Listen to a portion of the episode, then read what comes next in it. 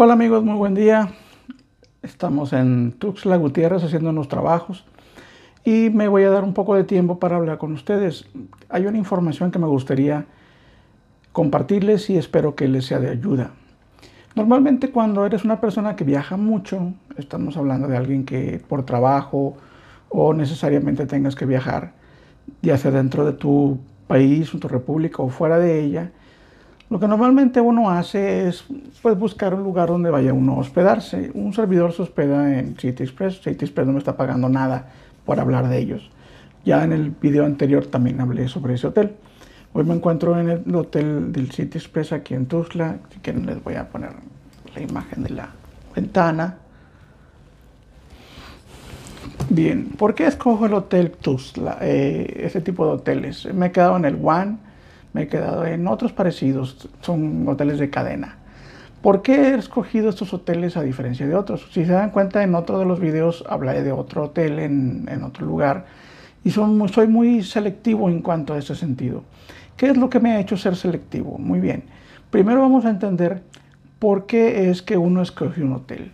La gran mayoría de nosotros cuando uno cuando piensa viajar, pues dice, pues, que voy a ir a tal lugar, bueno, voy a escoger un hotel donde quedarme.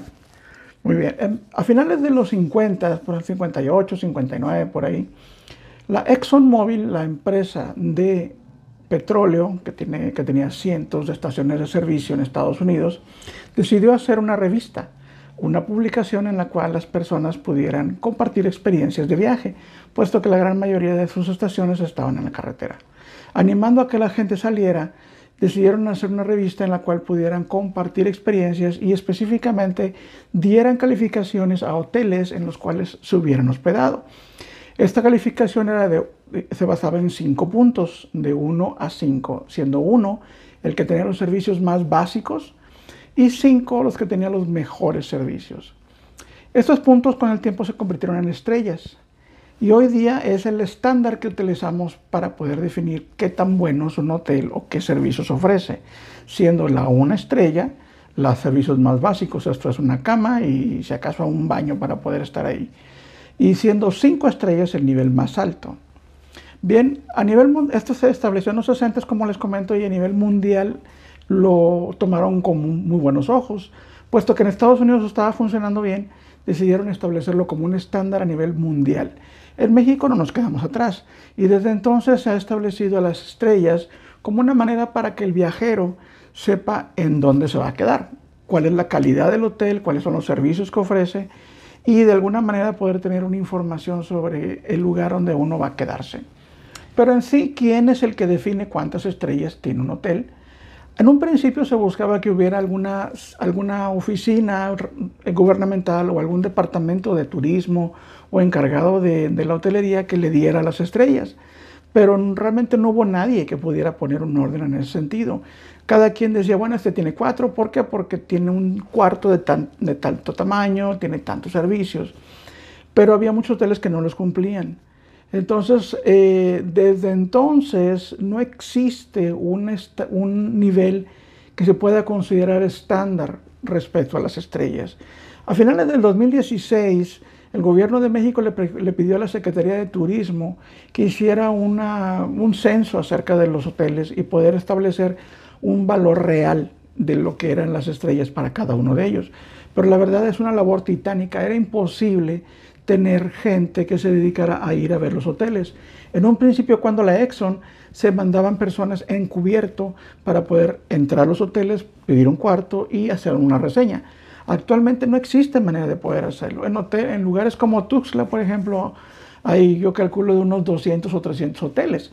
Entonces es muy difícil mandar personas todo el tiempo para poder hacer ese balance. A finales del 2016 se buscó una manera de poder darle un orden y la Secretaría del Turismo le pidió a los mismos hoteleros que entraran a una página y que se autocalificaran. Ay, la verdad es muy difícil, porque cada quien va a considerar que su hotel es muy bueno. Si lo ponemos de esa manera es como el viejo, el viejo chiste del, del árabe que vendía camellos, que decía, si hablo mal de camello, no vendo camello. Entonces era imposible que alguien dijera que tenía dos estrellas o una estrella, porque siempre es muy raro encontrar un hotel de mediano precio que esté por debajo de las tres estrellas. Aunque a mí en lo personal me ha tocado estar en hoteles que se dicen de cinco estrellas y la verdad son mugrero. Y he estado en lugares de dos estrellas que son fantásticos. Entonces no hay un estándar. ¿Qué significan las cinco estrellas? La verdad no significan nada. Si ustedes creen que las estrellas les van a garantizar algo, mm, no les van a garantizar nada.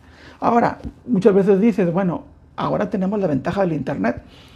Podemos ver los comentarios de otros usuarios, pero aún eso no es una buena referencia. ¿Por qué? Porque si a alguien le fue muy mal, ten por seguro que se va a encargar de repartir la mala noticia por todos lados. Como diría el cantante, lo bueno nunca se dice y lo malo se comenta.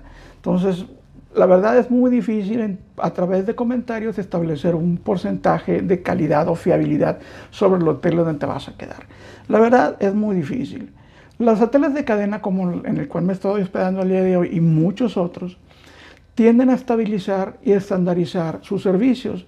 Es muy difícil que tú vayas a un hotel, por ejemplo, del One o City Express o de algunos de estos de cadena como el Safi o, o no el Safi, el Lubi, hay muchos hoteles que tienen un estándar. Si vas a un hotel en un lugar, vas a otro y es igual, exactamente igual, con pequeñas diferencias, pero la verdad es el mismo hotel. Eso es lo que te da a ti seguridad de que por lo menos tienes los servicios básicos como es agua caliente, o es una cama bien hecha, o con limpia, o un espacio en el cual tú puedas tener un trabajo y tengas internet. O sea, en fin, todas las, todas las necesidades básicas para el viajero están cubiertas muy bien por estos hoteles. Ahora, no son los únicos. Estoy, he estado en lugares en donde edificios viejos, casonas viejas, las han remodelado y las, hecho, han hecho hoteles y la verdad son fantásticos. Tienen internet de muy buena velocidad, servicios de primera, comida excelente y pues, la verdad con costos muy accesibles. Tuxtla Gutiérrez es tal vez de las ciudades con mejores costos de hoteles en toda la República.